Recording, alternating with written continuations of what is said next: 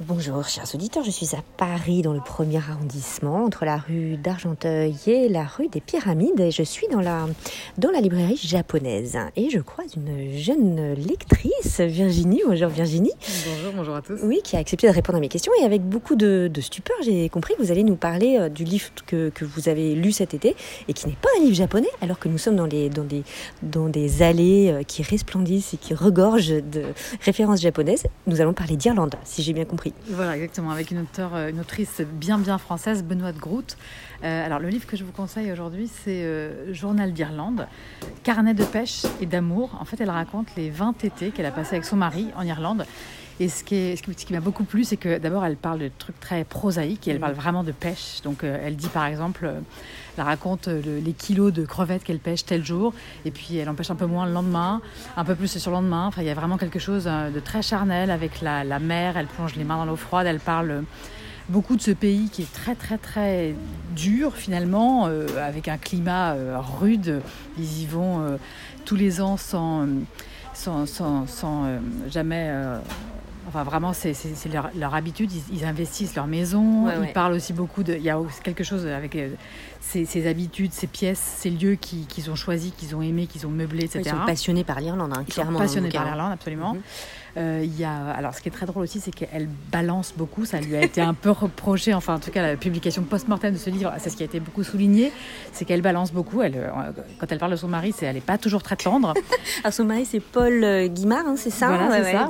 Ouais, et, et qui donc, était un éditeur de l'époque, euh, voilà, ouais. Exactement. Et alors, elle raconte des choses très triviales parfois sur lui. Enfin, il, il mange, je sais plus trop ce qu'il mange, un, un, plat un jour, et puis il se casse une dent. Elle parle il mange des, c'est des rillettes en fait. Hein. Des rillettes. il mange voilà, des rillettes et il se casse une dent sur une rillette. Je trouve ça très drôle aussi, ouais, c'est vrai. C'est un passage que vous avez lu, ouais. effectivement. Donc il doit y avoir un petit morceau dans les ouais, rillettes, ouais, un petit morceau -hmm. d'os, et donc il se casse une dent. Et donc parfois il, est, elle a un regard vraiment dur sur lui.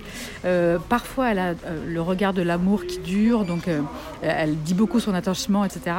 Mais euh, elle, elle, ouais, elle balance vraiment, c'est assez cash, euh, autant sur son amour euh, de la pêche qui est très très fort et qui vraiment parfois elle tire son mari pour aller à la pêche. Il y a des moments où il n'a pas envie. Si, si, si, on va à la pêche, on va pêcher, même s'il fait froid, il y a de la brume, ils se perdent, etc. Enfin, il y a vraiment ce rituel de il faut aller.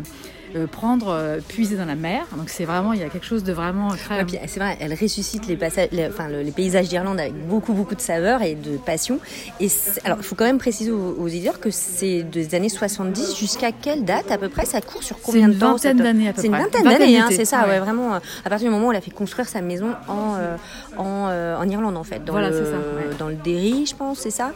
Enfin, en tout cas, je suis tout à fait d'accord avec vous, Virginie. Je suis super contente qu'on ait la même référence parce que moi aussi, j'ai beaucoup, beaucoup euh, aimé en tout cas le parcourir ce, livre. Et, euh, et, pour les pour les mêmes raisons est-ce que est-ce que maintenant qu'on qu est là vous avez euh, un, vos habitudes de lectrice, ce serait quoi en fait Qu'est-ce que vous aimez lire Alors il y a juste un truc que j'ai pas dit, je ouais, bah, qui, qui, manque euh, pour ce livre, c'est de parler aussi de euh, son rapport aux hommes, de son féminisme, ah, oui, oui, ouais, ouais, très important, et de son amant dont elle parle très librement, de, de, ses amants et dans, son amant américain en particulier, et puis des gens, euh, des célébrités comme François Mitterrand qui leur rendent visite dans cette maison d'Irlande. Donc il y a vraiment tout un décorum et puis beaucoup de de, de, de, choses dites aussi avec euh, beaucoup de, de enfin, très crues sur, sur sa vie sexuelle. Enfin, oui. Tout ça. D'autant plus un... qu'à cette époque-là, enfin, elle a déjà euh, 59 ans et son amant en a 70. Voilà. Donc c'est aussi euh, toute un, une autre façon de célébrer les corps et euh, célébrer la, une forme de joie de vivre au crépuscule un petit peu qui est, enfin, qui est un modèle un petit peu aussi, voilà.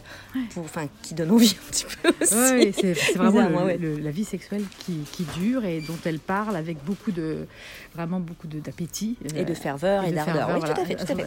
Voilà. Alors, pour revenir à ma question, ce serait quoi finalement euh, ben, votre idéal de, euh, de lectrice? Qu'est-ce que vous aimez lire? Quand, Comment vous lisez? C'est quoi vos, euh, habitudes de lectrice? bah, Moi, j'ai eu des périodes de, de récits de camps de concentration. Donc, euh, récits de camps, ça c'était. Ah, ok. Ouais, ouais, ouais des Avec quel, quel titre, si vous vous souvenez Avec euh, des choses très différentes. Alors, je me souviens du le nom de Clara. Ouais. Je me souviens de Joseph Bialo aussi. Alors, Primo Levi, évidemment. Ouais. Enfin, des choses très, très différentes. Je suis allée visiter Auschwitz et là, j'ai lu le Auschwitz raconté par les nazis. Ok, ok. Ce qui est tout à fait autre chose. Donc, ça, c'est une période qui m'a fascinée. Bon, voilà, qui c'est ça pour le coup, c'est pas tellement du roman, c'est vraiment de, ouais. du récit ou du journal. et le monde idéal, c'est ce que je préfère lire, je crois que c'est Marguerite Duras avec euh, en particulier euh, alors quelque chose qu'elle a écrit un peu tard qui s'appelle Deauville la mort où mm. elle raconte la transformation de Deauville. Alors il y a d'autres choses que je pour le ravissement de l'Olvestein c'est le roman que je préfère voilà, mais c'est un classique et c'est son roman un de ses plus grands romans.